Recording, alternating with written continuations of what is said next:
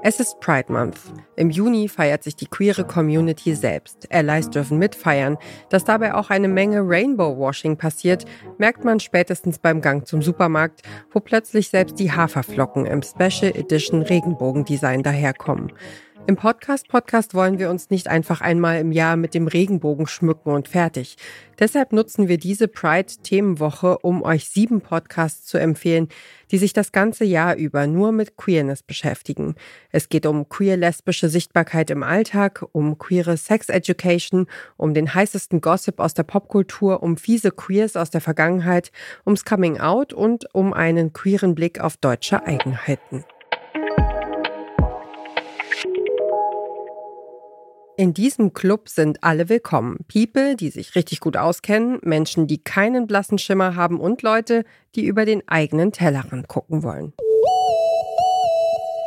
Willkommen im Club, ihr Lieben. Willkommen im Club. Mir gegenüber sitzt Kati. Und dann hat meine Schwester gesagt, du bist lesbisch. Und dann habe ich gesagt, was ist das? Und ich schaue in die Augen von Julian. Ich habe einen sehr stilvollen Moment für äh, das Outing bei meinen Freunden gewählt. Und zwar am Anfang der Sommerferien, das Flaschendrehen. Und das zwischen uns, das ist rein freundschaftlich. Wir sind nämlich beide Homo.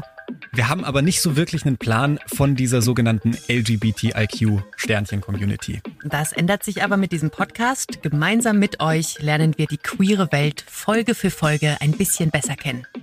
Das sind Kati Röb und Julian Wenze, die Hosts von Willkommen im Club und ihr hört den Podcast Podcast von Detektor FM. Je nach Studie sind etwa fünf bis zehn Prozent der Menschen in Deutschland queer. Kati und Julian stellen fest, für queere Menschen ist es anstrengend, in einer Welt zu leben, in der es als der absolute Standard angesehen wird, dass alle Menschen hetero sind. Mitglieder der queeren Community fühlen sich oft weder angesprochen noch repräsentiert. Nicht auf der Straße und auch nicht in Büchern, Serien und Filmen. Willkommen im Club Hörerin Alessandra nur das wäre für mich auch Akzeptanz, dass wir halt wirklich in der Öffentlichkeit und über einem Leben den Platz bekommen würden, den wir zahlenmäßig halt auch einfach so einnehmen in der Bevölkerung. Weil Heteros ja auch nicht sagen so, ja, wir hatten ja Romeo und Julia und jetzt ist ja auch mal gut, ne? So reden wir nicht mehr über Heterosexualität. Das ist ja Quatsch. Nicht repräsentiert zu sein, keinen Platz für sich zu haben, das ist nicht nur in Filmen und Serien so, erklären die beiden Hosts. Es zieht sich durch alles, was Queers jeden Tag erleben. Im Schulsport, beim Shopping oder bei der Zimmeraufteilung in Hostels und Jugendherbergen. Der Grund dafür, das gesellschaftliche Wertesystem der Heteronormativität. Also ich fasse das mal so für mich zusammen. Heteronormativität, die bestimmt darüber zum einen, welche sexuelle Orientierung und Geschlechtsidentität so in der Gesellschaft als normal, als der Standard gesehen werden und was alles davon abweicht, das ist dann halt auch abnormal. Das ist so das, was ich mitnehme. Und Heteronormativität legt fest, welche Eigenschaften als typisch männlich und auch als typisch weiblich gelten. Das kommt ein bisschen daher, dass die Menschen Ende des 18. und Anfang des 19. Jahrhunderts einen riesen Fimmel dafür entwickelt haben, zu betonen, wie krass unterschiedlich Männer und Frauen in jeder erdenklichen Hinsicht sein können. Und der Grund ist, dass es damals so ein paar Revolutionen gab. Also in den USA zum Beispiel und die französische.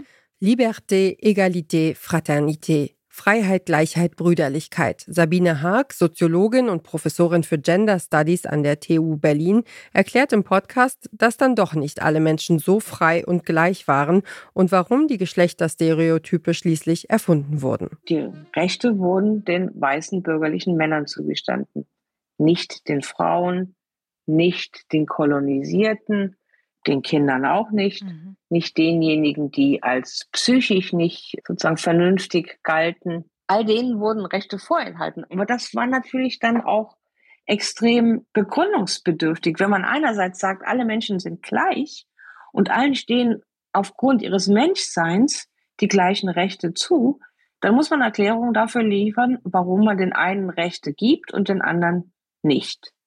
Und das ist sozusagen der Moment, in dem die sogenannten Wissenschaften vom Menschen äh, auf den Plan treten.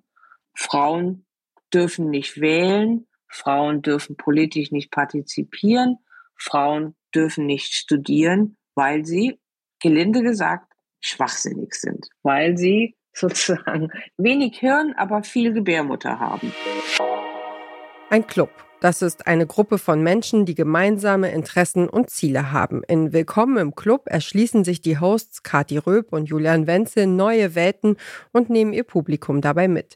Sie fragen, was passiert in einer Gay-Sauna? Nimmt Transfeindlichkeit in Deutschland zu? Worauf sollte man achten, wenn es um queeres Reisen geht? Wie läuft es bei queeren Menschen mit dem Kinderkriegen? Jüdisch und queer? Wie passt das zusammen? Willkommen im Club ist ein Podcast von Puls, dem jungen Content-Netzwerk des Bayerischen Rundfunks. Und wer diesen Podcast hört, hat schon den Anlass für die nächste Regenbogentorte im Kopf. Damit kommen wir zum Ende unserer heutigen Folge des Podcast-Podcasts. Mehr Empfehlungen vom Podcast Radio Detektor FM hört ihr täglich von uns auf der Plattform eurer Wahl. Kommentiert unsere Folge, lasst uns ein Like da und empfehlt den Podcast-Podcast weiter an einen anderen Podcast-Junkie. Dieser Tipp und die Moderation kamen von mir, Ina Lebetjew, Redaktion Joanna Voss und Doreen Rothmann, Produktion Tim Schmutzler. Morgen empfiehlt euch Autorin Hengame Jacobi Farah den Podcast Cruising. Wir hören uns.